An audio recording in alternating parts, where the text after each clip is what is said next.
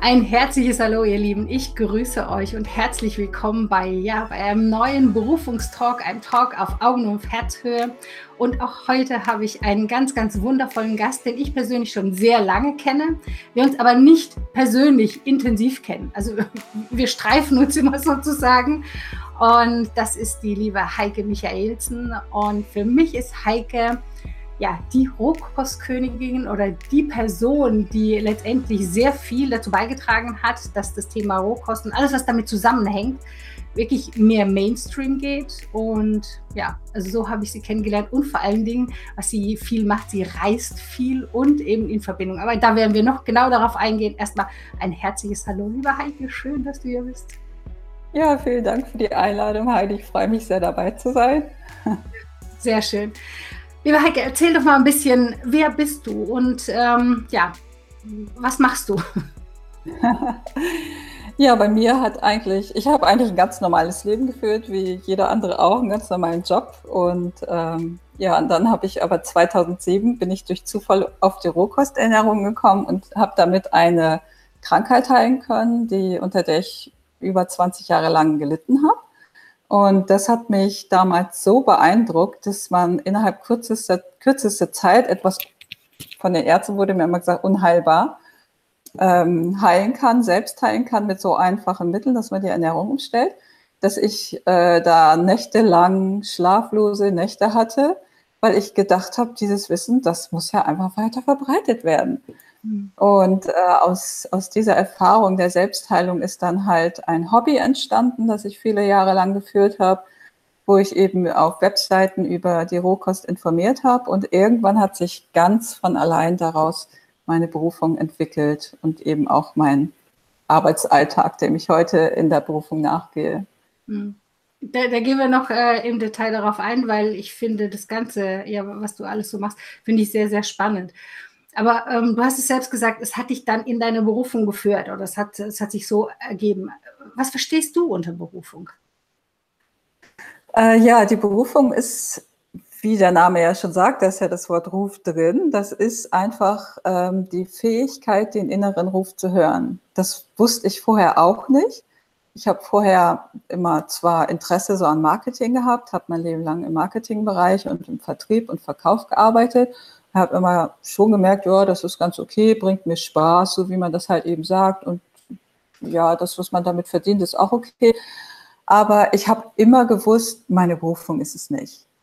Mhm. Ich wusste aber auch nicht, was meine Berufung ist. Ich hatte echt überhaupt keine Ahnung davon. Aber als ich dann diese Selbstheilungserfahrung hat, hatte, da hat alles in mir gerufen, du musst das in die Welt bringen. Du musst dieses, diese Erfahrung der Selbstheilung, die du gerade selber erlebt hast, die musst du weit, die musst du teilen, die musst du weitergeben. Genau. Und das war eben, das war so ein starker Ruf in mir, dass ich eben, wie gesagt, auch schlaflose Nächte hatte, weil es die ganze Zeit in mir gerufen hat. Und dann habe ich eigentlich als erstes gedacht, naja, was soll ich denn machen? Ich als kleines Individuum unter 80 Milliarden, äh, unter 8 Milliarden, fast 8 Milliarden jetzt auf der Welt, was soll ich das schon ausrichten? Und da hat diese Stimme aber gesagt, ähm, das spielt überhaupt gar keine Rolle. Du kannst ein bisschen ausrichten und dieses bisschen, was du ausrichten kannst, das ist schon mehr als alles, was du jetzt machst. Und da habe ich gedacht, okay. Und dann bin ich halt angefangen, einfach hobbymäßig auf einer Website so darüber zu bloggen, wie man das halt oft privat halt macht. Und ähm, dann habe ich halt festgestellt, dass, also es hat mir total viel Spaß gebracht. Und wenn ich von der Arbeit nach Hause gekommen bin, das Erste, was ich gemacht habe, gebloggt und so. Und darüber berichtet und verfolgt, dass immer mehr Leute meine Blogs lesen und das interessant finden. Und dann wurde so richtig der Marketinger in mir äh, geweckt, der sich da einschalten wollte und gesagt hat, ich habe noch diese Ideen und das. Und dann floss das halt irgendwie alles zusammen. Und dieses, da bin ich einfach nur dieser inneren Stimme gefolgt, weil ich auf einmal diese innere Stimme gehört habe. Und okay, aber da möchte, jetzt, da möchte, ich jetzt, aber nachhaken, weil das, das finde ich super spannend. Viele sagen, ich würde ja gerne, das, was du, ich habe jetzt die ganze Zeit Gänsehaut, während du erzählst. Oh, schön. Sagen, ich würde ja gerne das, was du jetzt hier beschreibst. Aber hast du das, wie, wie hast du das wahrgenommen? Und, und vor allen Dingen, das ist das eine. Ich glaube, das wahrnehmen, das nehmen viele. Aber du hast es ja dann gemacht. Also ja. Du, du, hast es dann, genau. hast nicht gesagt, okay, es ist jetzt irgendwie, ja, ähm, ich kenne das von mir und ich bin auch so, ich habe dann auch gemacht, aber ich kenne viele eben, die, die haben diese innere Stimme oder nehmen da was wahr ja. oder irgendetwas, machen es aber nicht. Wie war das bei dir? Bitte geh da nochmal darauf ein, weil ich glaube, das ist ein sehr wichtiger Teil. Ja, Vielleicht einmal vorweg, also wenn ich mir die Berufung angucke, gerade an meinem Beispiel, dann kann ich sehen, zuerst ist, die, äh, ist der Ruf gekommen. Das ist nur ein kleiner Teil der Berufung. Der nächste ist eben die Aktion, dass man das halt auch macht. Und ähm, ich würde das, naja, ich weiß nicht, ob ich das jetzt schon beschreiben soll. Ich, ich würde es so beschreiben, das ist so ein Prozess in, auch in sieben verschiedenen Stufen, dem man so folgt. Du okay. wolltest jetzt aber nur diesen Ruf einfach die Informationen zu dem Ruf ja, haben. Also vor allen Dingen erstmal diesen den Ruf, dass man den hört und dass man den umsetzt. Ah, okay.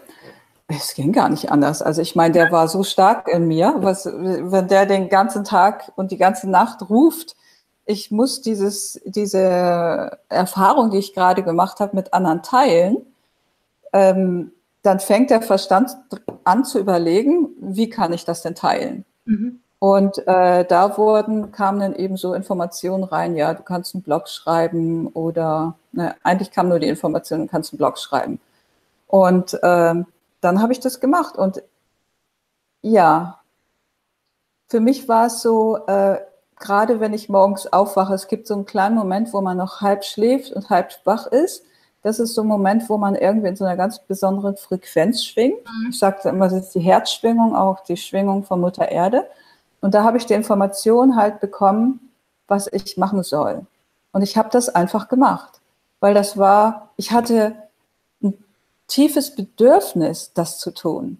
Es war jetzt nicht die Frage, ähm, ja, ich habe da jetzt mal Idee und ach ja, könnte ich mal machen, sondern das war einfach ein tiefes Bedürfnis. Und ich sag mal, es gibt sicherlich einige Leute, die hören so diesen Ruf, aber es muss auch wirklich so das tiefe Bedürfnis sein, dass man das machen will, unbedingt also kostet es, was es wolle, wie viel Zeit auch immer. Oder man verdient ja. natürlich nichts dabei. Ich habe die ersten viereinhalb Jahre nichts verdient mit meiner Berufung, weil ich gar keine Ahnung hatte, dass das jetzt meine Berufung ist oder darauf hinsteuert. Ich habe es einfach nur gemacht, weil es sich gut anfühlte und ich dem gefolgt bin, was sich einfach gut anfühlte. Hm. Ja, sehr wichtiger Punkt. Also ja, das, das kenne ich auch. Also das, was du beschreibst, das, das kenne ich auch. Dieses, ähm, ich konnte nicht anders. Mir ging es mit dem Thema Berufung so, ähm, das nach außen mhm. zu bringen. Ich wollte nicht, ja. ich konnte, aber es war immer da. Und, und egal wie ich es gedreht und gewendet habe, und ich war clever, in, in welchen Dingen mir auszudenken, wie ich das nicht machen muss oder wie ich genau. das vielleicht verstecke oder so, ja. Aber letztendlich ist es darauf hinausgelaufen. Ich glaube, das ist bei vielen so, dass sie immer noch sich verstecken, so wie ich. Ich habe mich lange dagegen gewehrt. Also so, ich ja. habe lange Zeit gesagt, ich mache Karriereberatung, anstatt zu sagen, ey, es geht gar nicht um Karriere. Karriere machen will kein Mensch. Es geht um das Thema Berufung. Ja, also genau, ich habe ja. Karriere nach außen verkauft, also die Karriereberatung nach außen verkauft. Und wenn du zu mir gekommen bist, hast du äh, Berufungscoaching bekommen. Ja, also über kurz oder lang. Und ich mhm. glaube, das geht vielen so, dass, dass sie einfach noch ja. etwas darstellen, weil sie glauben, die Welt ist noch nicht, ich habe gedacht, die Welt ist noch nicht bereit dafür. Ganz ehrlich, ich habe gedacht, mhm, wer ja, kann das leisten? Und ich denke, das kennst du auch, oder? Gerade zum Thema Rohkost. Ja. Also das ist natürlich der Verstand, der da sich mhm. einschaltet. Weil man hört, man hat so zwei, diese zwei Stimmung, Stimmen im Kopf oder im Körper. Eine ist die Herzstimme, das ist die Berufung. Und dann ist der Verstand, der immer aus der Angst heraus dazwischen quatscht der einen auch immer erzählt, man soll das nicht machen und eigentlich will man das ja gar nicht. Und äh, ich habe zuerst auch gedacht, oh, ist ja peinlich, wenn ich jetzt im Internet darüber schreibe und ich kann ja gar nicht schreiben. Und ähm, also tausend Dinge, die mir eingefallen sind und bloß kein Foto von mir ins Internet stellen, weil nee, nachher sieht mich dann noch der Nachbar da drin oder so. Also solche Sachen, mhm. mit denen ich das ja auch ein Stück weit boykottiert oder blockiert habe. Ja. Das ist ganz klar, dass sich das dann immer einschaltet, aber meine, meine Herzensstimme war einfach stärker und ich habe, man kommt dann ja auch an den Punkt, da muss man sich einfach entscheiden, mhm. welcher Stimme man halt folgt. Und bei einigen dauert das relativ lange, bis sie sich halt für die Herzensstimme entfolgen, äh, en, entscheiden und dieser folgen. Aber das ist, glaube ich, einfach so ein ganz normaler Nebeneffekt, den man hat, wenn man mit der Berufung startet dass der Verstand, der angstbasiert ist und nichts davon weiß, was das Herz jetzt gerade möchte, äh, dagegen anredet. Ne? Mhm. Ja. Was, was, was, sagst du solchen Menschen, wenn, wenn, wenn sie diese, äh, äh, ja, diese zwei Stimmen, die haben wir alle in uns. Ne? Ähm, ja. Und ähm, im Idealfall arbeiten ja diese zwei Stimmen zusammen. Also sozusagen Kopf und, und Herz. Ich arbeite dran, ja. Bitte?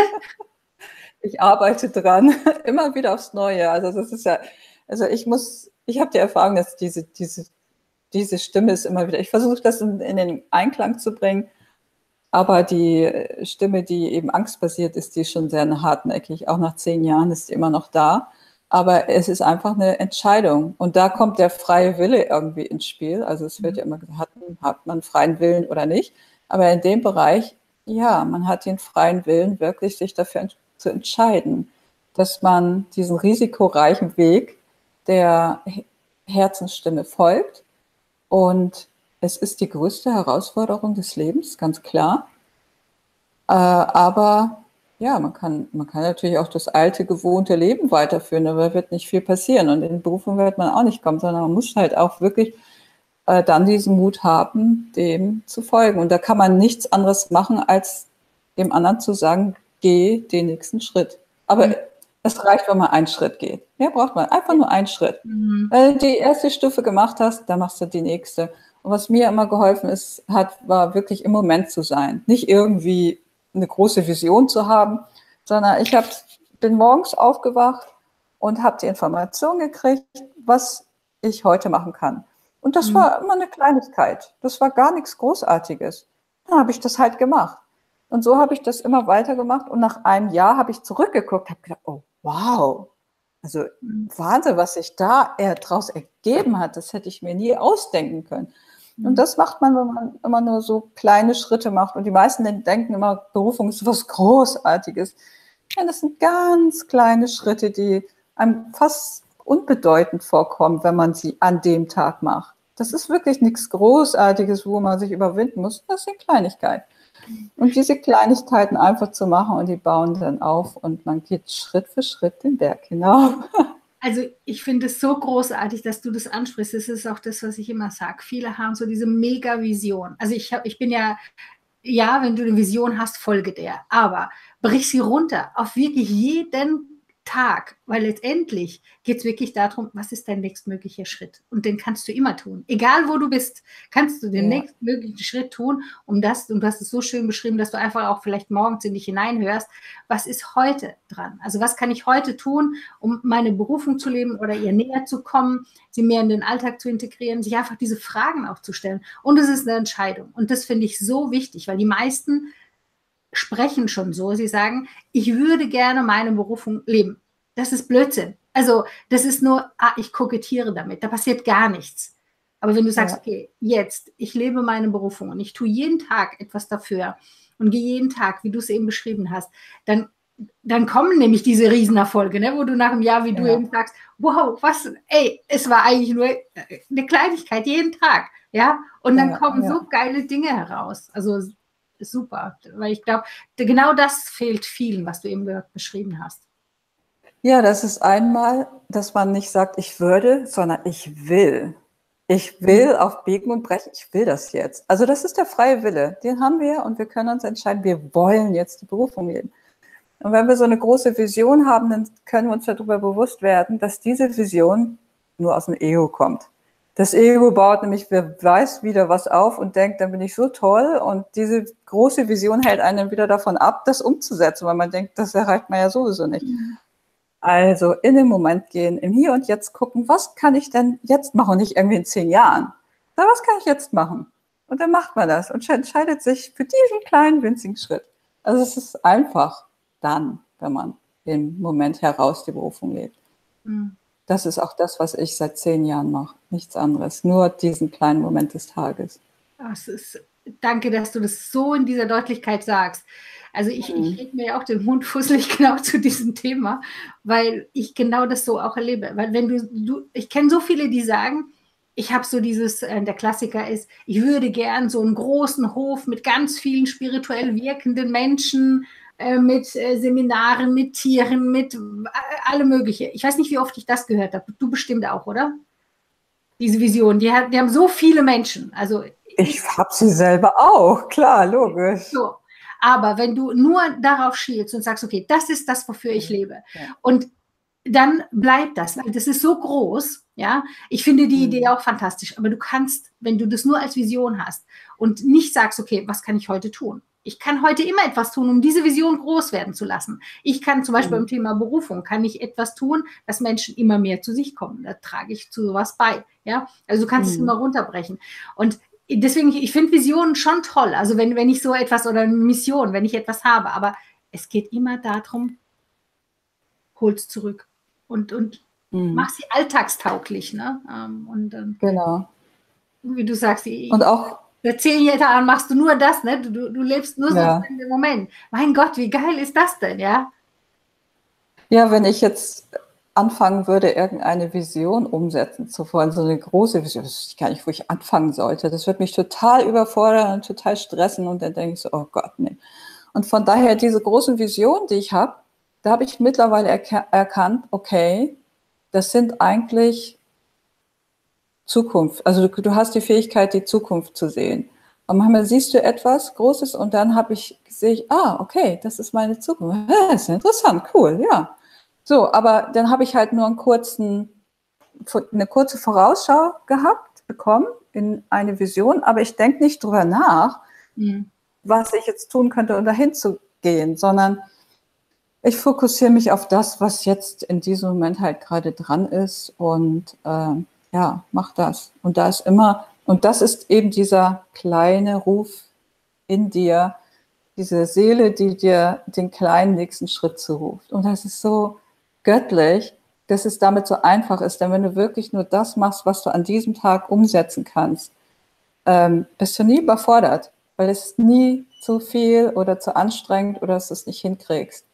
Und wir sind da auch schon gleich in dem Thema der Erfüllung so drin. Die Seele, die ruft einfach mal so viele verschiedene Sachen zu, dass man sich gar nicht entscheiden kann, was man zuerst machen soll. Man kann meistens gar nicht alles auf einmal machen oder auch gar nicht alles umsetzen. Ähm, weil die Seele einfach in der Fülle ist und einem verschiedene Angebote macht. Und dann suche ich mir immer das raus, was sich am besten anfühlt. Und das mache ich dann. Und dadurch entwickelt sich dann mein Weg, ja. Mhm. Das ist sehr schön. Also diese, dieses Fokussieren auf, ähm, auf, auf jetzt, auf den Moment, auf den Tag. Das ist also mir hat es ja damals das Leben gerettet, muss ich ja sagen. Bei mir ist so der, der Umbruch kam von ähm, alles zusammengekracht, mein Unternehmen zusammengekracht und, und ähm, Beziehung und so weiter. Und da habe ich gedacht, ich kann nicht eine Sekunde an morgen denken, sonst drehe ich durch. Mhm, ja, sonst, genau. ähm, sonst schaffe ich es einfach nicht. Ich, ich habe damals zu meiner Schwester, wir haben damals noch zusammen, also ähm, im, im Büro in Mannheim gearbeitet zusammen. Und er hat gesagt, ich will heute nicht darüber sprechen, was morgen ist. Wir sprechen heute nur über das, was heute ist. Und ja, aber wir müssen doch morgen und Miete und tralala bezahlen. Ich will es nicht wissen. Wir, wir, konzentrieren uns mit aller Kraft auf heute. Und damals habe ich nicht von Eckart Tolle jetzt gelernt, sondern aus dem Moment heraus. Ich konnte nicht anders, sonst wäre ich, glaube ich, einfach durchgedreht. Hm, genau, ja, es ist überfordernd. Ja, das kenne ich auch. Aber das geht mir auch heute oft so. Gerade wenn man eben, im Moment bin ich ja in Australien und mich hat das Leben hier irgendwie reingeworfen, völlig ungeplant, was seit vielen Jahren einfach passiert, dass ich Dinge nicht mehr plan, sondern die, das Leben wirft mich da rein. Mein Verstand ist damit immer überfordert. Und von daher gucke ich immer nur, was muss ich jetzt machen? Und wenn ich nachts im Bett liege und nicht schlafen kann, dann mache ich mir bewusst, das Einzige, was ich jetzt tun muss, ist im Bett liegen. Ich will mehr nicht. Das ist alles. Okay, das kriege ich hin. Und so ist eigentlich jeder Moment. Ja, es ist schön, dass du das so, so, so praktisch auch beschreibst, ja. ja. Um, ähm, aber ich möchte trotzdem noch so mal ein bisschen, wie war dir, also es war dieser Ruf da und dann war es klar, okay, du, du setzt das jetzt um. Und ähm, genau. nimm uns so ein bisschen auf die Reise mit. Wie, wie hat sich dann dein äh, berufliches Wirken, Berufung, Schrägstrich, also wie lebst du deine Berufung dann letztendlich so in den letzten Jahren in deinem beruflichen Wirken? Ähm, nimm uns ein bisschen so auf die Reise mit. Ja, also es war ja so, dass ich eben äh, auf einmal diesen Ruf hatte und ich dem gefolgt bin und dann hobbymäßig halt da geblockt habe über Rohkost. Und ähm, dann war ich nach anderthalb Jahren bei einem Seminar. David Wolf, das kennen die, die aus, mhm. aus dem Rohkostbereich sind. Und der hat mir, der hat uns allen einfach gesagt, ähm, wenn wir was verändern wollen, dann reicht das nicht, das mal eben nebenbei zu machen, sondern müssen es Vollzeit machen. Gerade mit der Rohkost, weil wenn wir das nicht machen, wer macht das dann? Also wenn die Rohköster nichts da irgendwie in der Richtung machen, dann macht das gar keiner. Und das ist bei mir total angekommen. Und da habe ich gedacht, oh, okay, ich muss das Vollzeit machen. Und dann ist aber zur gleichen Zeit bei uns Kurzarbeit eingetreten in der Firma. Und ich war die Erste, die geschrien hat, ich mache so viel Kurzarbeit wie möglich. Und damit konnte ich quasi schrittweise aus dem Unternehmen rausgehen. Das ging dann auch ein halbes Jahr. Nach einem halben Jahr wurde leider die Kurzarbeit abgeschafft, aber da war ich dann schon in meinem Ding so drin, dass ich einfach nicht mehr Vollzeit das Alte machen konnte, sondern nur noch das hier machen wollte. Und habe das dann halt weiterhin verfolgt und bin dann durch diese Prozesse gegangen, wo ich dann eben erkannt habe, okay, das erste ist den Ruf hören, das zweite ist in die Aktion treten. Und dann, ich sag mal, mittlerweile habe ich eine tiefe Liebesbeziehung zu meinem Berufungswesen. Ich sag mal, das ist für mich wie so ein Wesen, okay. mit dem ich mich verheiratet habe. Und man ist für immer und ewig zusammen. man trennt sich auch nicht mehr in guten und in schlechten Zeiten. Das wow. ist einfach so. Was für eine schöne Analogie, das habe ich nie gehört. So, so ist, sehe ich das, die Berufung wirklich als ein Seelenwesen, also es ist ein Teilaspekt meiner Seele, genauso wie zum Beispiel das Herz ein Teil meines Körpers ist, aber doch irgendwie eigenständig. Mhm. Und dieses, dieses Wesen der Berufung, das wollte sich eben mit mir verheiraten. Und, und da habe ich mich eben auch entschieden. Und das ist jeden Tag bei mir, deswegen gibt es auch keinen Urlaub.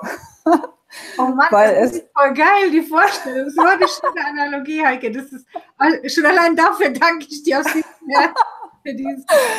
Ja, aber genau so ist es halt auch. Du möchtest jeden Tag mit deinem okay. Liebsten so verbringen. Und es ist toll, damit aufzuwachen, mit dieser Inspiration, was dir dein Berufungswesen zuflüstert und das umzusetzen. Und es ist nie wie Arbeit, sondern es ist für die große Liebe halt, mhm. der man, den, die man dann hat.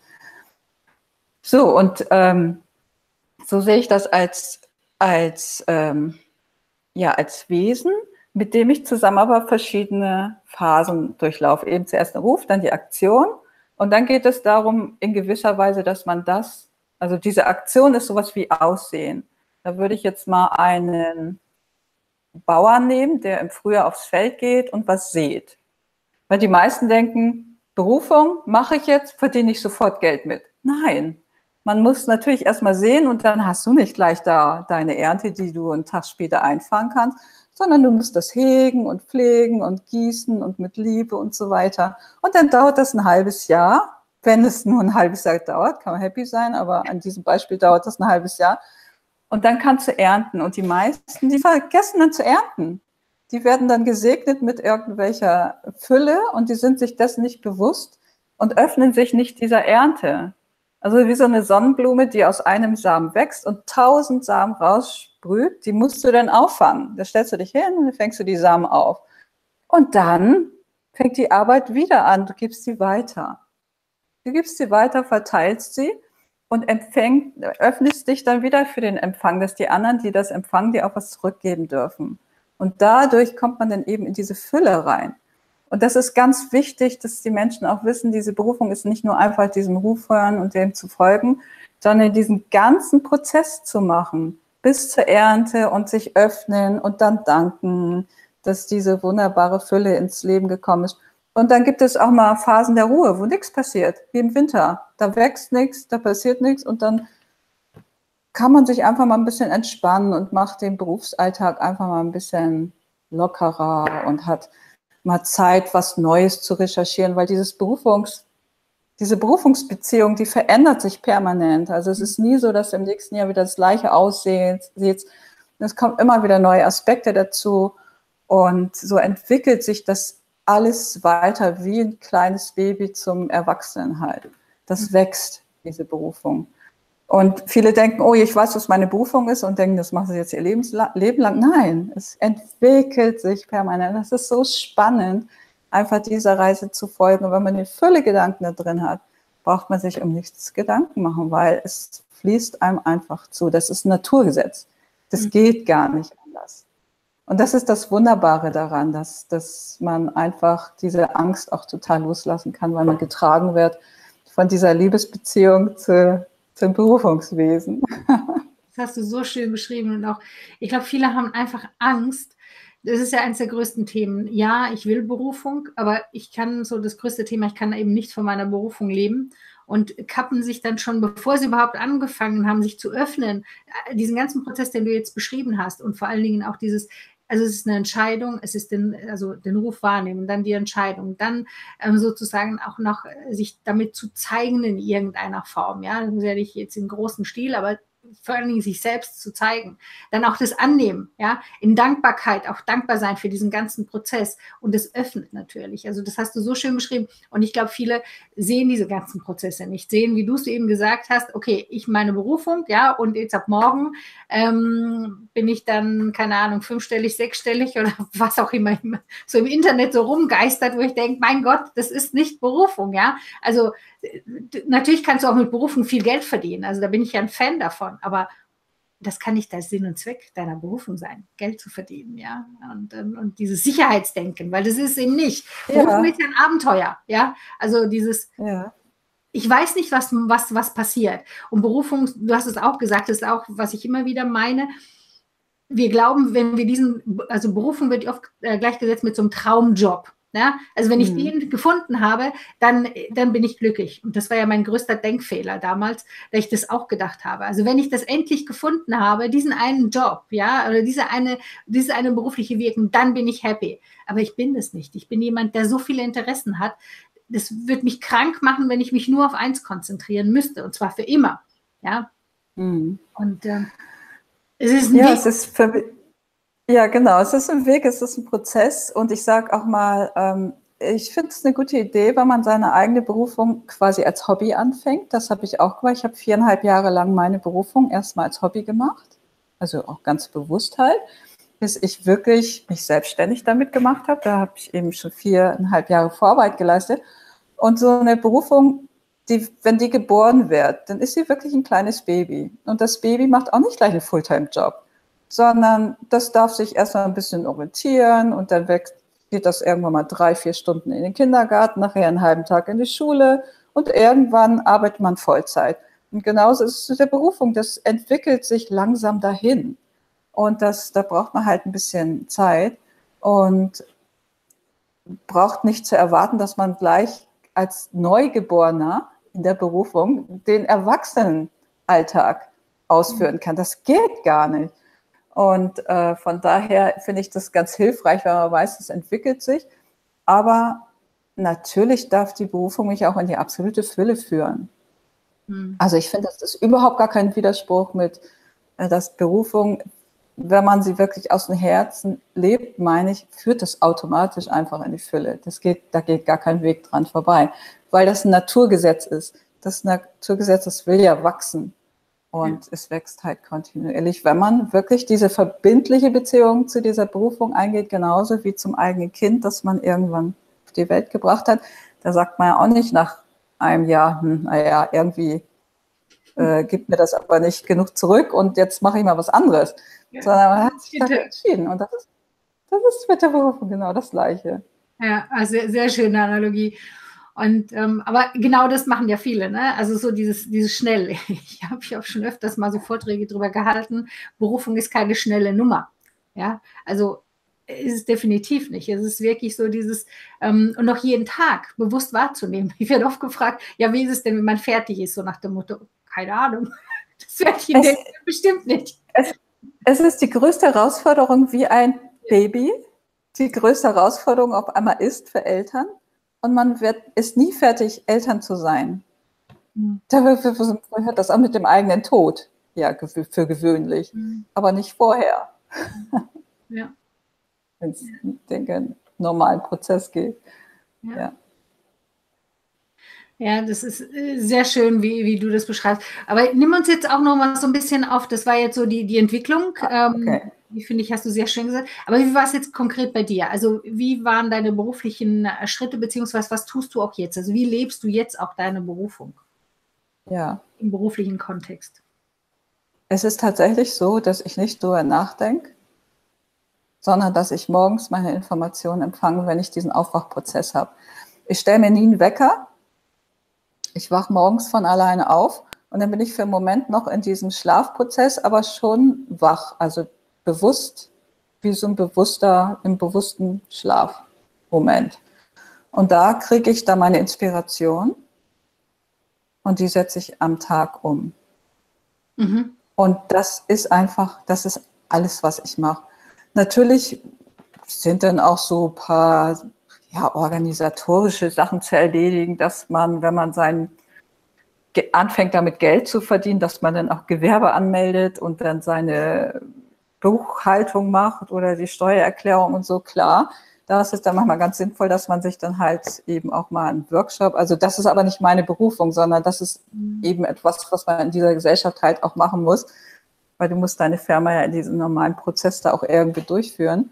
Aber wenn es wirklich um die Tätigkeiten geht, die ich zu machen habe, dann ist das wirklich, dass ich das, das Einzige, wo ich mich drauf fokussiere und auch verlasse und vertraue, ist wirklich dieser Moment, der halt morgens mir sagt, was ich zu tun habe.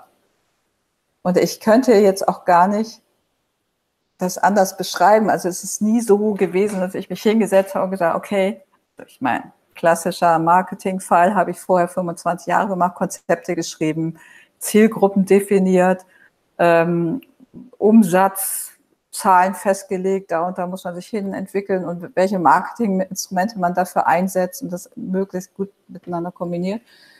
Oder auch gerade wenn man Blogger ist, dass man dann irgendwelche Schlüsselwörter oder so da immer wieder mit verwendet da habe ich überhaupt nicht drum gekümmert. Das, da habe ich gedacht, oh nee, habe ich keine Lust zu. Also ich habe gesagt, okay, das muss, das muss irgendwie automatisch halt passieren in meinem Tun. Also bei mir ist es wirklich, dass ich nur aus dem Moment heraus meine Berufung lebe, also dass ich morgens diesen Aufwachprozess habe, wo mir Inspirationen zufließen. Es geht manchmal nur ein paar Minuten, manchmal auch eine halbe Stunde und dann arbeite ich das über den Tag halt ab. Und ähm, ja, gehe ganz konsequent wirklich immer nur dem Moment und der, der Stimme, die aus dem Moment herauskommt, der folge ich einfach. Also ich könnte jetzt gar nicht, ja. Hast du, hast du morgens das so ein Morgenritual oder so? Ähm Nein, also ich stelle mir keinen Wecker. Okay. Ich stelle mir nie einen Wecker, sondern ähm, morgens hat man irgendwann wacht man von alleine auf mhm. und dann merkst du, ah, du wachst auf, aber irgendwie ist man noch so im Halbschlaf. Mhm. Und das ist so ein ganz bestimmter Modus. Und da ist, also ich meine, dass man in der Frequenz ist wie Mutter Erde oder wie irgendwelche, ja, keine Ahnung, also Herzensenergien. Mhm. Und da bist du durchflossen von diesen Herzensenergien. Da du aber schon wach bist, kannst du sie bewusst aufnehmen. Mhm. Und das ist es einfach. Also ich mache keine Meditation morgens oder dass ich irgendwelche Rituale mache, mhm. sondern es ist wirklich der Moment, wo man aufwacht, darauf bewusst zu achten, was ist jetzt gerade da. Mhm. Also wirklich sehr präsent in dem Moment zu sein. Und da kriege ich meine Inspiration her. Und ich habe keine Ahnung, woher die kommen, aber ich führe das einfach so aus. Und auch wenn ich schreibe, gehe ich in, in, diese, in diesen Modus. Also mittlerweile ist mir diese Morgenstimmung, die man, die jeder Mensch morgens hat, diese besondere Frequenz, da ich da sehr bewusst drauf geachtet habe, kann ich auch jeden Tag, also jederzeit auch tagsüber in diesen Modus gehen. Mhm. Und wenn ich über bestimmte Themen schreibe, dann gehe ich automatisch in diesen Modus, wo mhm. mir die Informationen durchfließen, die jetzt gerade raus wollen.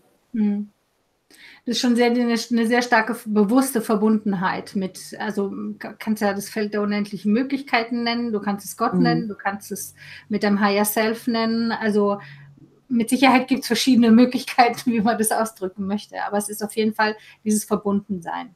Ja, Ja, für mich ist es aber gar nicht so was Großes. Also die meisten denken ja, oh, man müsste sich dann mit der Quelle oder mit Gott verbinden oder mit dem Universum und so. Das ist aber wirklich, es ist echt nur dieser kleine Moment. Es ist nur zu gucken, was ist jetzt gerade da. Hm. Also es ist wirklich, es ist nichts, es ist nichts Großes, es ist der Moment.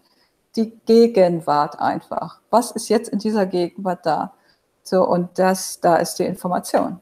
Die ist nicht in der Vergangenheit, nicht in der Zukunft, also nicht in den Visionen, sondern wirklich, die ist hier, mhm. nur hier. Ja, ups, und da kann ja jeder sich hinsetzen und einfach gucken. Und das gibt es ja auch kreative Schreibsachen, dass man sich einfach hinsetzt und guckt, was, was jetzt, äh, was man jetzt schreibt. Viele sitzen vom weißen Blatt, aber ich sage immer, einfach schreiben, egal was kommt. Das kann totaler Blödsinn sein. Aber auf einmal merkt man, da kommt eine Information, die total viel Resonanz auslöst und dann weiß man, oh, das ist es. Das kommt einfach, das lässt sich nicht unterdrücken. In dem Moment, wo du aktiv wirst, geht es raus. Ja. Ja, sehr schön. Ähm, wenn wir schon dabei sind, was, was, glaubst du, was so dein, dein größtes Geschenk ist ähm, hier jetzt in dieser Lebensphase? ja, das ist wieder so eine, so eine Frage, die einfach, also das größte, okay, das größte Geschenk ist, dass ich das Kleinste sehen kann. Wow. Ist, ja, das ist einfach, das sind wirklich die allerkleinsten Dinge. Ja, das ist es. Sehr schön. So wie man das immer klassischerweise gibt es ja dieses Bild mit dem Gänseblümchen. Und mhm. es ja, genauso. In dem Moment, wo du die Fähigkeit hast, das Gänseblümchen am Wegesrand zu sehen, hast du auch die Fähigkeit, diesen kleinen Moment zu sehen, in dem sich, in dem das Feld aller Möglichkeiten ist. Mhm. Ja. Und äh, es geht eben nicht darum, dass man dieses Große sieht, weil ich glaube, wir als Menschen haben Schwierigkeiten, das große Bild zu sehen. Unsere Seele könnte es zwar sehen, aber wir sind in diesem Körper, in diesem Körper ja so drin. Und äh, hier haben wir die Fähigkeit, das zu sehen, was jetzt ist. Und ich glaube, das ist genau das, was wir sehen sollen. Mhm. Und deswegen geht es nicht um das große Bild, sondern es geht um die kleinen Bausteine, die direkt vor uns liegen in diesem Moment.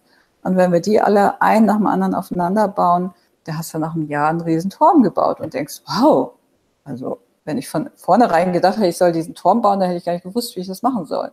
Aber er kommt wirklich aus diesen kleinen Dingen. Ja, das ist das, das größte Geschenk, dass man das sieht und das umsetzt. Mhm. Und das ist auch für mich so letztendlich die Quintessenz aus allem, weil das ist eigentlich die Liebe, wo wir alle hinwollen. Mhm. Ja, ja, kann, kann ich nur, es berührt mich auch sehr, äh, wie du das auch beschreibst und, und sagst, weil genau das ist so wichtig. Wir, wir sind entweder an der Oberfläche oder gehen über viele Dinge einfach so hinweg. Und ähm, ich kenne das von mir, also dieses höher, schneller, weiter, das war ja lang mein Thema. Und aber dieses bewusste Wahrnehmen von jetzt, das ist so erfüllend auch. Ja, also brauchst du mhm. nichts, brauchst du nicht so die großen Dinge, die wir immer glauben haben zu müssen, egal was es ist. Ähm, und das ist wirklich Erfüllung pur. Das ist sehr schön, wie du, wie du es auch beschreibst. Und das finde ich ist zeichnet eben auch, wenn du sagst, du bist der Berufungscoach. Du hast das ja auch in dir, diese Präsenz. Und diese Präsenz ist eigentlich das Entscheidende, mit dem du andere coachen kannst, es selber zu sein. Mhm. Und das finde ich auch, für mich ist es ja die Rohkost, selber die Rohkost zu leben. Wenn du sie nicht lebst, dann ist das alles nicht authentisch.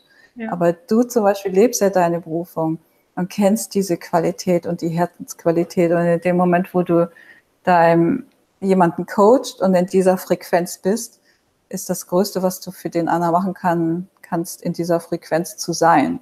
Ja. Und das wird sich automatisch übertragen und dann unterstützt man das halt mit Worten, um das zu erklären, sodass der andere das halt auch vom Verstand her verstehen kann. Genau. Aber es wird eben von dieser Frequenz getragen. Genau. Das so ist, ist die Liebesfrequenz letztendlich. Genau. Und das ist das, was, was, wir sind Energiewesen und wir machen aber immer so, wie wenn das eigentlich nicht real ist. Ne? Also wir sagen, wir denken mit unseren Worten, machen wir alles Mögliche. Dabei ist es wirklich unsere Energie. Die geht uns ja weit voraus. Ja? Mhm. Ähm, das sehen wir ja schon nach Datum, nur so ganz einfache Sachen. Entweder du kannst jemand leiden, ja, oder du kannst jemand vielleicht nicht leiden, oder du findest jemand irgendwas und kannst es vielleicht noch nicht mal erklären, ja. Und das mhm. ist einfach diese, diese Energie. Es sind auch andere Informationen. Wenn ich dir zum Beispiel erzähle, hey, ich lebe meine Berufung, ja, du spürst aber was ganz anderes, dann ist, dann stimmt etwas nicht in meinem Energiefeld. Genau. Ja? Und ja, und dann ist der andere dir unsympathisch und du weißt gar nicht warum, aber er ist halt nicht authentisch und das ist ein Richtungsgeber auch. Genau, ja. Und, und ich glaube, ähm, also bei mir dreht sich ja wirklich alles um diese Innenwelt sozusagen, sozusagen die Innenwelt wahrzunehmen und die nach außen zu bringen. Und nicht umgekehrt. Also wir sind ja umgekehrt gepolt. Also die Außenwelt und dann machen wir irgendetwas, dass wir uns innerlich gut fühlen. Ne? Also das ist so der, mhm. der klassische Weg, den ich jetzt gehe und den ja auch die meisten ja immer noch gegangen sind. Und da ist ein Umbruch. Wie, wie, ist es jetzt aber jetzt äh, in deinem beruflichen Alltag, Alltag in Anführungsstrichen? Was, was genau machst du? Oder wie, wie kann ich zu dir kommen? Oder was kann ich bei dir kaufen? Kann ich bei dir was kaufen? Oder wie nehme ich dich in Anspruch? Was, was machst du konkret? Ja, im Grunde genommen ist es so, dass ich verschiedene Webseiten aufgebaut habe und da über die Rohkost informiere oder Rohkostrezepte weitergebe oder eben wertvolle Informationen, meine eigenen Erfahrungen oder auch mit verschiedenen Institutionen zusammenarbeitet, zum Beispiel mit einer, einem Center aus, äh, aus den USA, das Hippocrates Health Institute, das seit über 60 Jahren eben mit dieser Art der Ernährung schwerst kranke Menschen heilt, wo ich das ins Englische übersetzt habe und äh, ins Deutsche übersetzt habe aus dem Englischen, um diese Informationen hier auch in, im deutschsprachigen Bereich zur Verfügung zu stellen.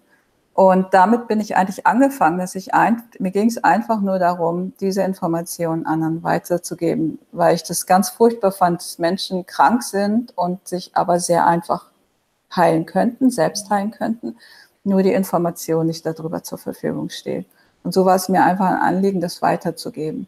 So, und dann kamen aber so die ersten, ersten Anfragen auch immer, dass die Leute mich gefragt haben, ja, wo kaufst du denn das und wo hast du das denn her? Weil das so, zum Beispiel, als ich angefangen habe, da gab es noch keine Rohkost im Bioladen, die mhm. ausgezeichnet war die sowieso nicht. Und dann habe ich das halt im Online-Versandhandel bestellt. Und dann haben mich die Leute gefragt, wo ich das denn beziehe. Und dann habe ich halt diese Tipps weitergegeben und auf einmal kamen Online-Versandhändler auf mich zu und haben gefragt, ob ich halt deren, äh, deren Shop mit einem Affiliate-Link verlinke. Und da habe ich gesagt, Affiliate, habe ich erst mal googeln müssen, was denn Affiliate ist. Keine Ahnung davon hatte. Und so habe ich gedacht, ach, so funktioniert das. Man macht halt Empfehlungen und jedes Mal, wenn jemand anderes denn über meine Website in dem Shop kauft, bekomme ich eine Provision. Und dann habe ich erst verstanden, wie andere Leute mit Internet Geld verdienen. Dann habe ich das halt angefangen, da einzubauen. Und äh, viele meiner Leser, die gehen jetzt manchmal auch extra vorher auf meine Webseite, weil sie wissen, sie unterstützen mich damit. Sie müssen dadurch nicht mehr zahlen, sondern sie honorieren halt meine Arbeit. Und für mich ist es aber immer ganz wichtig, also ich sage mal, 80 Prozent meiner Arbeit wirklich, wirklich, um wertvolle Informationen rauszugeben. Das ist für mich total wichtig. Mhm. Und ein anderer Teil, der geht, dass ich quasi auch einen Rückfluss habe, weil irgendwovon muss ich halt die Webseiten bezahlen oder meinen Lebensunterhalt.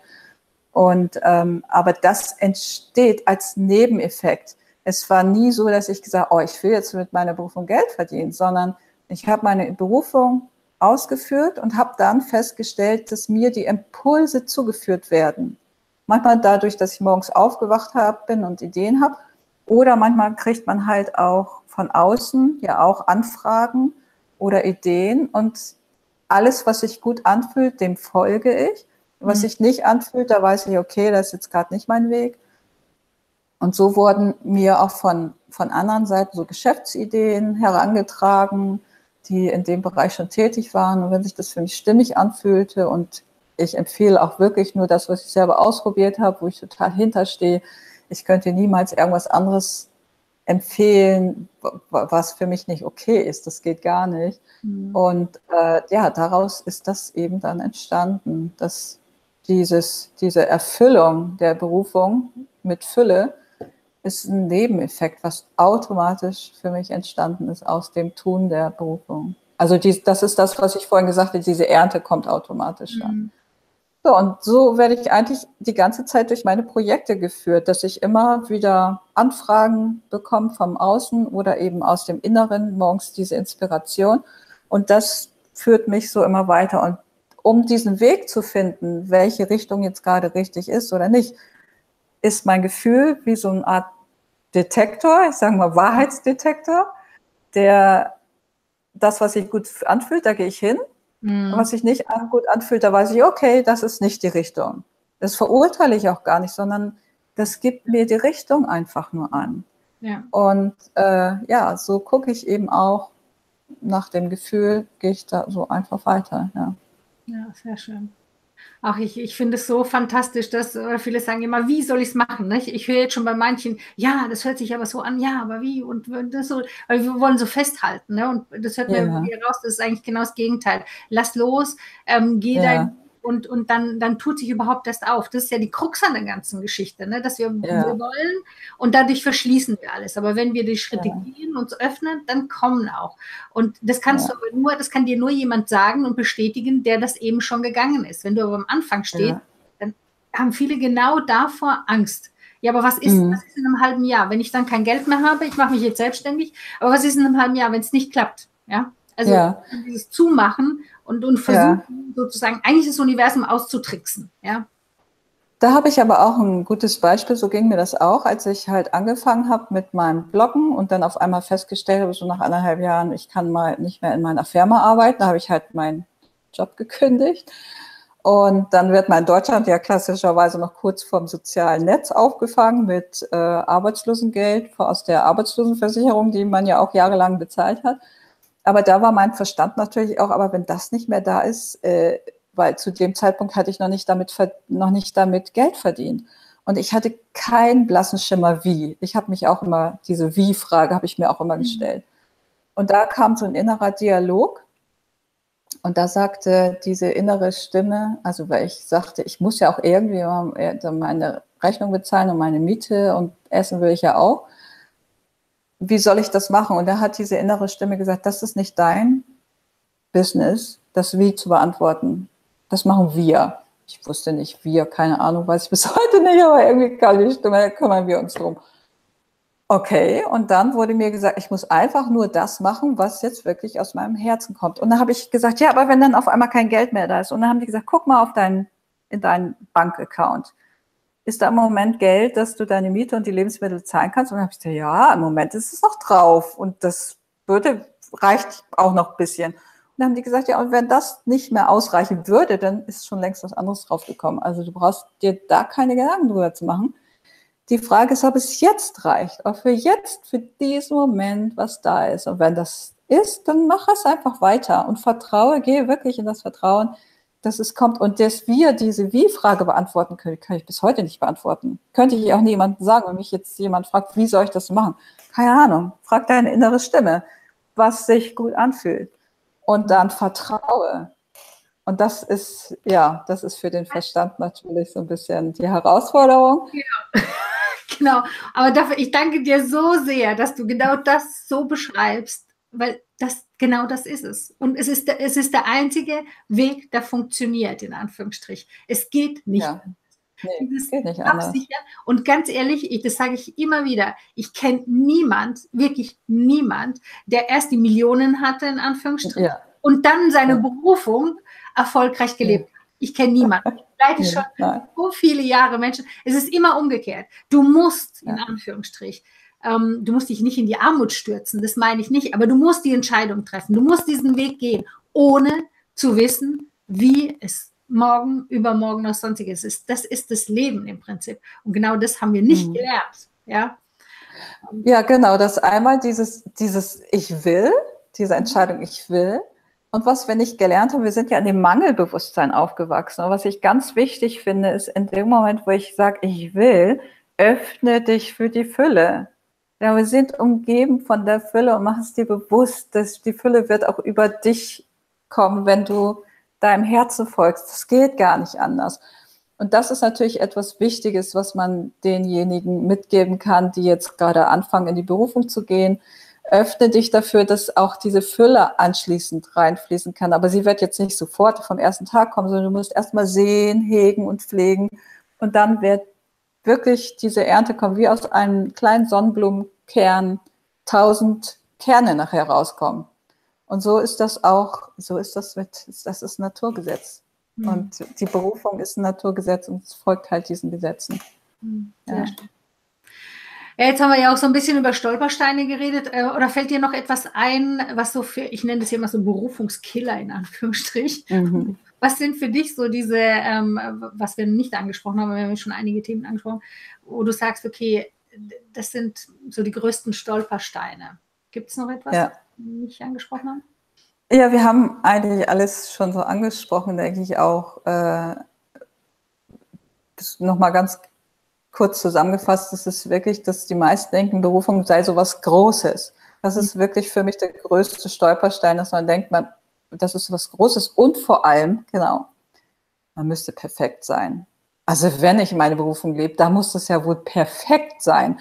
Nein, es wird nie und nimmer perfekt sein und du wirst nie und nimmer an diesen ans Ende kommen, wo alles perfekt ist. Es gibt es einfach gar nicht, sondern weil das sich immer wieder weiterentwickelt und immer wieder was Neues dazu kommt, äh, wirst du nie in den perfekten Zustand kommen. Und einige denken, wenn das perfekt ist, dann gehe ich damit raus. Aber es wird nie perfekt sein. Mhm. Und dann mhm. werden sie es nie machen. Und dieses große Denken, es muss was ganz Großes sein und dann muss es auch noch perfekt sein, vergiss es. Also Und da, da geht es echt Mut zur Lücke. Einfach anfangen damit. Also wie gesagt, meinen ersten Artikel, den ich geschrieben habe, online ins Netz zu stellen, da habe ich gedacht, um Gottes Willen, wenn den jetzt jemand liest, habe ich gedacht. Aber damit fängt es wirklich an. Also mit ganz, äh, mit, mit dieser Überwindung, die ganz kleinen Sachen, unperfekten Sachen nach außen zu tragen. Und das ist eigentlich auch das, was andere wirklich inspiriert, denn wir sind ja alle total unperfekt. Und wenn dann endlich mal jemand ankommt, der auch total unperfekt ist, dann und der es trotzdem lebt, dann finde ich das immer ganz inspirierend. Und ja, also Perfektion ist schon echt ein mega Stolperstein. Ja, ja, das, das finden wir ja alle. Ne? Also wir, wir sind ja auch von den Menschen, die so fasziniert, die, die ist nicht vielleicht super perfekt in Anführungsstrich, aber die es trotzdem machen, ne? also trotzdem ihr Ding machen irgendwie. Das inspiriert mhm. uns. Also, und das ist auch das, wo die meisten nicht verstehen. Da ist man der größte Benefit eigentlich auch für andere. Ne? Ja, und vor allem, was auch bei mir zum Beispiel oder was ich auch oft sehe, manchmal ist genau das, wo man denkt, da ist man am allerschlechtesten drin. Mhm. Genau das ist nachher das, womit man die Berufung macht. Also als ich zum Beispiel Kind war, da habe ich gar nicht angefangen zu sprechen, weil ich habe irgendwie die Leute sowieso verstanden und ich habe das nicht verstanden, dass man sprechen muss, um sich zu, um zu kommunizieren. Und als ich dann so äh, fünf, fünf war, da ist meine Mutter mit mir so zu so einem Vorschulungstest gegangen und da bin ich natürlich total durchgefallen und die haben gesagt, also das Kind im halben Jahr zur Schule geht gar nicht oder in einem Jahr zur Schule geht gar nicht. Und dann hat meine Mutter echt ein halbes Jahr mit mir richtig gebüffelt und nach einem halben Jahr nochmal wieder hin und haben gesagt, na ja, so gerade eben, ne? Und dann hing mir das eigentlich die ganze Schulzeit nach. Ich habe immer Rechtschreibung mega, mega schlecht, Fünfen geschrieben und äh, ja, also alles, was mit Schreiben zusammenhängt, war, ist bei mir immer grottenschlecht gewesen. Und als ich dann irgendwann mal meine Berufswahl ins Auge gefasst habe und nur mal diesen Satz geäußert habe, ja, ich würde ja gerne mal im Büro arbeiten, weil ich fand Schreibmaschinenschreiben toll. Und dann habe ich da im Büro und da, da, hat mich meine Familie ausgelacht. Die haben sich nicht mehr eingehört und gesagt, du mit deinen Deutschkenntnissen. Und da bin ich so klein geworden, habe nichts mehr gesagt und habe mich natürlich nicht getraut, dazu, mich dazu bewerben. Und ja, und heute ist das Schreiben das, was ich mache und das, was mich erfüllt und was eben meine, mein größtes Handicap in der Kindheit war, ist das, was mir die allergrößte Freude bereitet. Ich habe keine Ahnung, warum das so ist. Das ist manchmal in der Kindheit genau das Gegenteil aus, äh, von anderen erkannt wird, aber weil diese andere Welt eben das falsch interpretiert scheinbar und nicht, nicht sieht, dass das eine Gabe ist. Ja. Echt, ja. Und da, da kann man sich einfach, also wenn, wenn es sich gut anfühlt, also oder wenn man da Lust zu hat, ich habe als Kind immer Tagebücher geschrieben, ich habe jeden Tag irgendwas geschrieben und das hat mir einfach Spaß gebracht. Und das, wenn jemand jeden Tag malt und alle anderen sagen, deine Bilder sehen blöd aus, dann kann es trotzdem die Berufung sein, weil man einfach Freude daran hat, jeden Tag da zu malen. Ja. Genau, genau das ist es. Und ich glaube, ähm, und, uns zieht es ja auch dahin. Ne? Und, aber es ist tatsächlich so, also bei mir war es ja genauso. Bei mir ist es das Reden gewesen. Ne? Also ich weiß nicht, wie oft ich gehört habe, mein Gott, jetzt sei doch mal still. Du bist immer im Mittelpunkt, immer oh. musst du irgendwie laut sein, immer musst du irgendwie reden. Ähm, ja, was habe ich gemacht? Natürlich irgendwann, also als Kind nicht, aber als Teenager habe ich das schon versucht zurückzuschrauben, weil das, das war ja dann nicht so angebracht. Und ähm, und später, das ist aber genau das, was meins ist. Ja, also wenn ich heute, ich verdiene genau damit mein Geld, ja, hauptsächlich mit Reden. Ob als Speakerin, ob in Workshops, Vorträgen oder irgendetwas, mir geht es immer ums Reden. Und ja. das muss ich auch nicht üben oder lernen oder, oder mich ja. vorbereiten groß oder so. Ja. ja. Es ist da, so wie du jetzt sagst. Ne? Und das ist, das ist spannend, ja. Dass das, ähm, ja. Aber ich glaube, das ist auch so dieser Weg. Also dieses, der Weg des, ähm, auch um Entscheidungen auch zu treffen. Also ich glaube, wir sind auch in dieses Leben gekommen, um, ähm, wir haben zwar einen Seelenplan, aber der ist ja nicht Fitzelchen vorgeschrieben in dem Sinn, sondern wir haben den freien Willen, uns zu entscheiden, was wir jetzt nun erleben wollen als Seele, inkarnierte Seele, ja. Und ähm, mhm. irgendwie, ähm, da gehören eben diese Dinge dazu, dass ich auch vielleicht die Erfahrung mache, wie es nicht ist, wenn ich das nicht leben kann. Ja, weil sonst weiß ich mhm. ja gar nicht, wie erfüllt das ist, wenn, wenn ich es mache. Also ich weiß das mhm. heute sehr wohl zu schätzen was ich mache. Ja, ja, genau. Ja. ja, mag sein, dass das auch der Grund dafür ist, dass man einfach als Kind das Gegenteil erlebt hat, aber es bricht halt trotzdem durch. Ja, genau. Also es ist nicht man vorbei, kann, genau. Ja. Nee, genau. Ja, man kann sich ein Leben lang davor drücken, seinen Seelenplan zu nicht zu leben. Klar. Ja, das, das kann. Und das, das machen kann funktionieren. Machen viele und das tut einem jedes Mal leid, wenn man das sieht.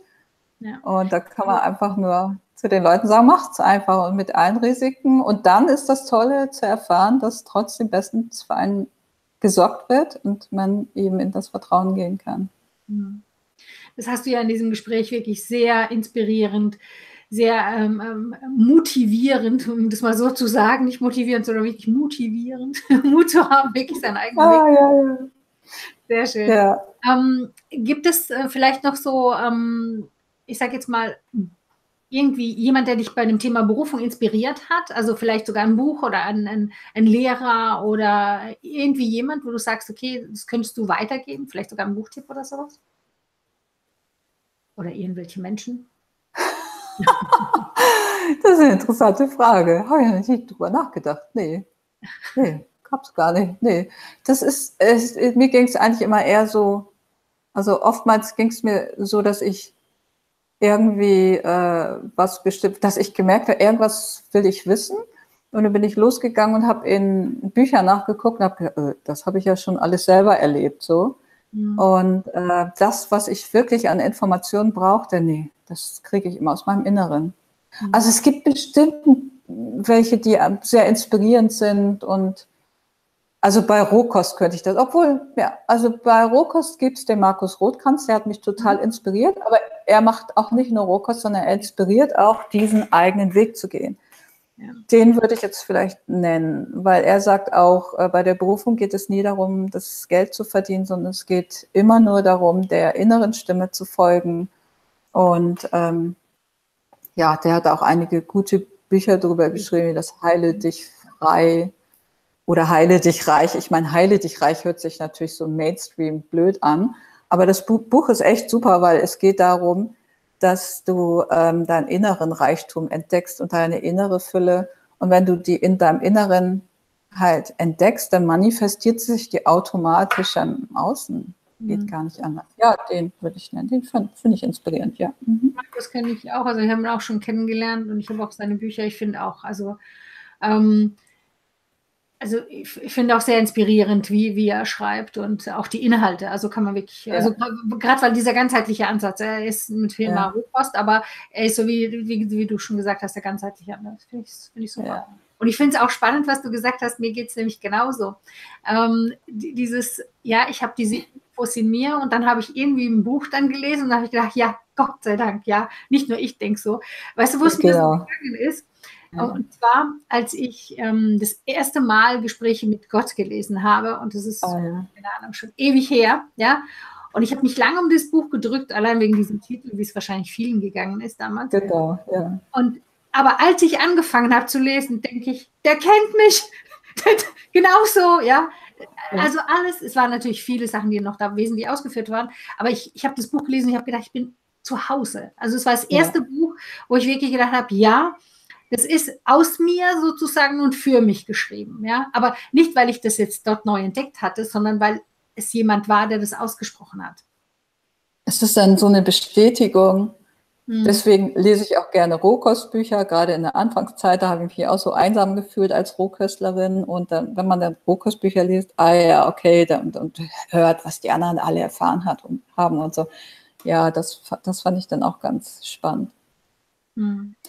Ja, schön. Ja, und aber vielleicht noch, also manchmal ist ein Hauptproblem ist ja immer, dass dieser Verstand sich einschaltet und versucht immer diese Berufung runterzudrücken. Und da gibt es natürlich aus dem spirituellen Bereich einige wie Louise Hay, die positive Affirmation macht oder Byron Katie, die The Work macht, sodass man das umdreht und das Gegenteil als Wahrheit erkennt. Oder auch, ich weiß nicht, wenn jemand sich für Satsangs oder so interessiert, gibt es den Samapan der ähm, auch immer sehr inspirierend ist, um den Verstand halt äh, ja ein bisschen zu beruhigen.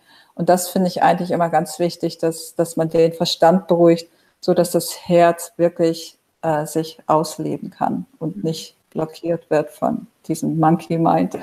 Mhm. Ja, ist ja auch so. Also letztendlich ist ja, unser Verstand sollte unser, äh, der, der Diener letztendlich. Der Diener ja, beziehungsweise auch die, ich, ich habe für mich persönlich irgendwann die Analogie geschaffen, dass ich sage, okay, weil ich komme schon sehr aus diesem Verstandsbereich, bin ja Betriebswirtin, ne, so, oder irgendwie so klar, aber ich habe irgendwann gesagt, okay, das ist es eben nicht. Und dann war für mich, wie kriege ich das jetzt irgendwie zusammen? Und dann habe ich praktisch, wie ich bin, habe ich gedacht, okay, ich will meinem Herzen folgen und das tue ich auch, ich spüre, dass das das Richtige ist, also beauftrage ich ab jetzt, immer wenn ich weiß, was ich will, also wirklich von Herzen will, beauftrage ich meinen Verstand, das umzusetzen. Und das sozusagen ist für mich total praktikabel. ne? Toll. Ich will, ich will das, das, das Projekt oder das, das kommt aus meinem Herzen heraus. Und ich sage, okay, hey, lieber Verstand, jetzt kannst du wirken. Du willst die ganze Zeit denken, ja. jetzt hast du eine Aufgabe, ja. Super, das finde ich toll. Ja, das ist eine super, super Sache. Ja, genau, das ist eine super Idee. Genau, dieses ja. Beauftragen. Genau. Den, der, der ein boykottiert als Nutzer, also genau. ihm wirklich eine Aufgabe zu übergeben, so dass der wirken kann, weil der, ich, ich sehe den Verstand, ich meine, oder Verstand und Ego wird ja immer so negativ hingestellt. Mhm. Aber wenn man ihn wirklich einsetzt für das, wofür er hier ist, dann ist der genauso göttlich wie die genau. Seele. Denn er arbeitet ja eigentlich in, in, wirklich sehr gut für uns. Er braucht halt nur eben die Ansagen. Genau. Ich sage immer, wer hat die halt die Hosen an? Ja, und die Hosen hat die Seele an. Ja, wenn man das mal kapiert hat, dann kann man das auch praktisch im Leben umsetzen. Ja, ja, ja, schön, toll. Sehr schön. Ähm, vielleicht noch die letzte Frage. Ich weiß nicht, ob, also da impliziere ich etwas, aber ich stelle sie trotzdem ganz gerne. Warum sollte eigentlich jeder seine Berufung leben? Äh, also ich meine, nicht jeder sollte seine Berufung leben. okay. Das ist völlig okay, wenn jemand nicht seine Berufung lebt. Also wir sind alle an unterschiedlichen Stellen und ich habe selber auch viele Jahre lang nicht meine Berufung gelebt und das war okay, weil ich für irgendwas diese Information oder mein Leben oder wie das da lief, das brauchte ich halt äh, einfach. Das ist okay.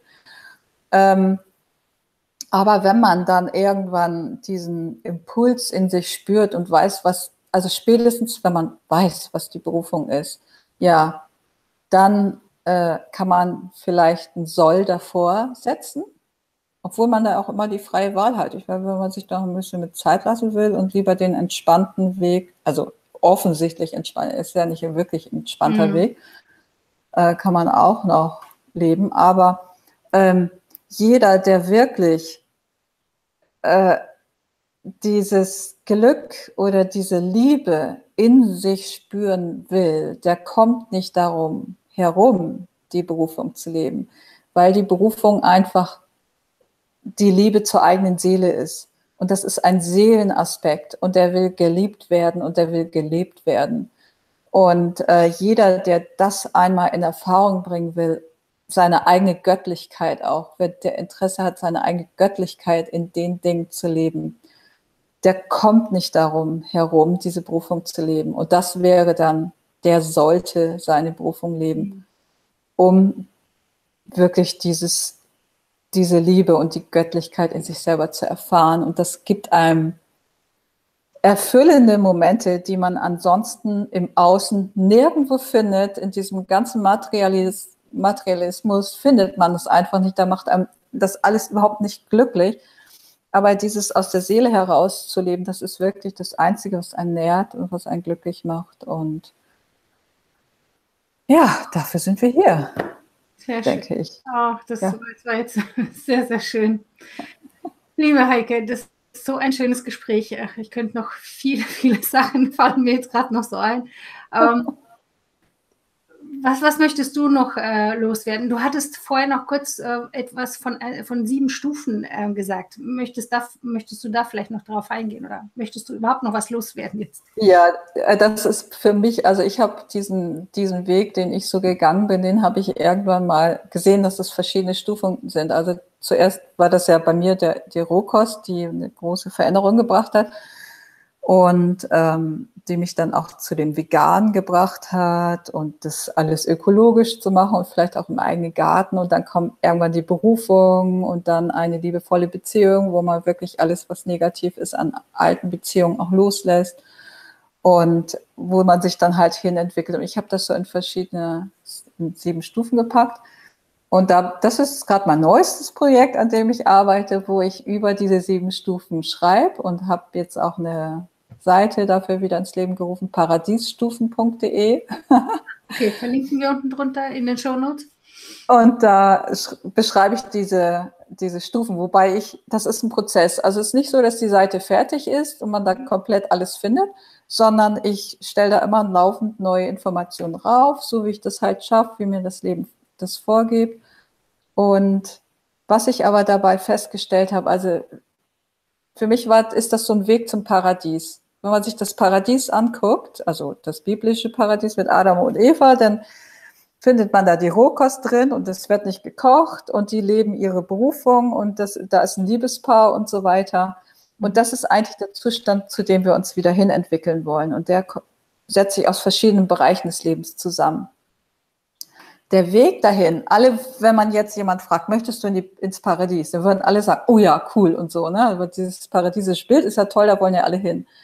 Aber der Weg dahin ist das Schwierigste, was man überhaupt sich vornehmen kann und die größte Herausforderung.